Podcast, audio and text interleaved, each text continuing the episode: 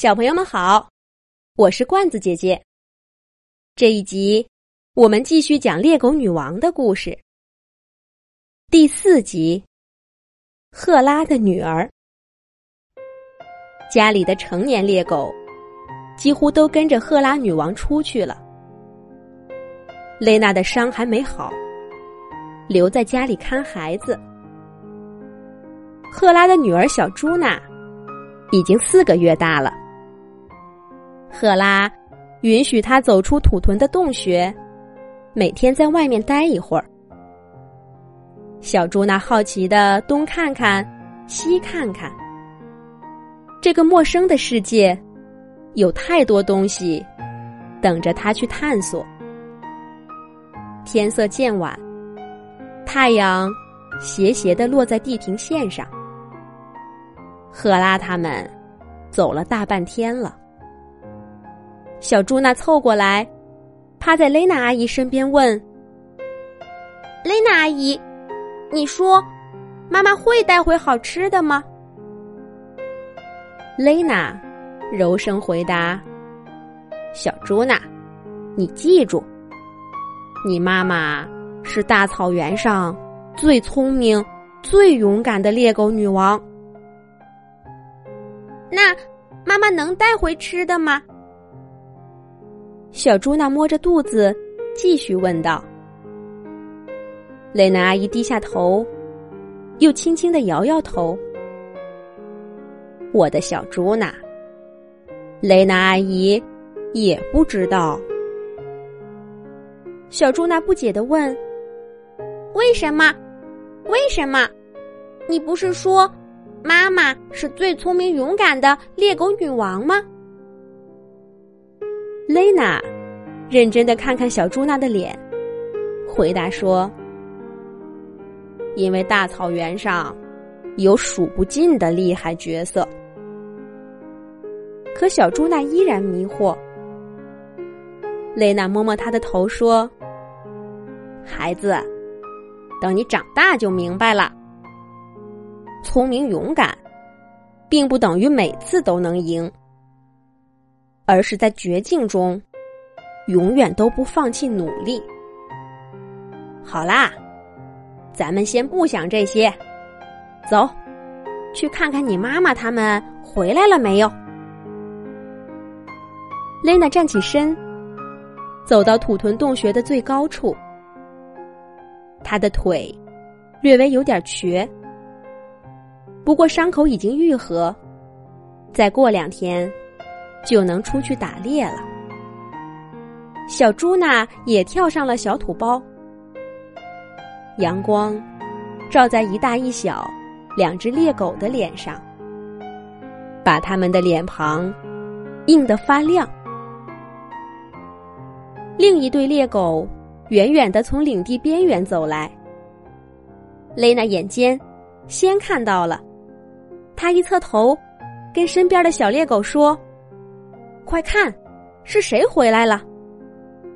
小猪呢？顺着雷娜阿姨指的方向一看，立刻欢呼起来：“妈妈，是妈妈！”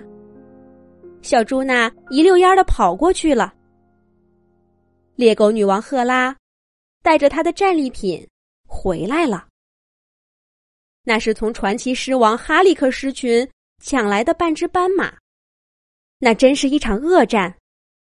要不是刚好赶上哈利克刚刚打退两只来抢领地的公狮子，没有力气帮母狮子们，赫拉真不敢想，结果会怎样？他会放弃好不容易到手的猎物吗？赫拉不知道。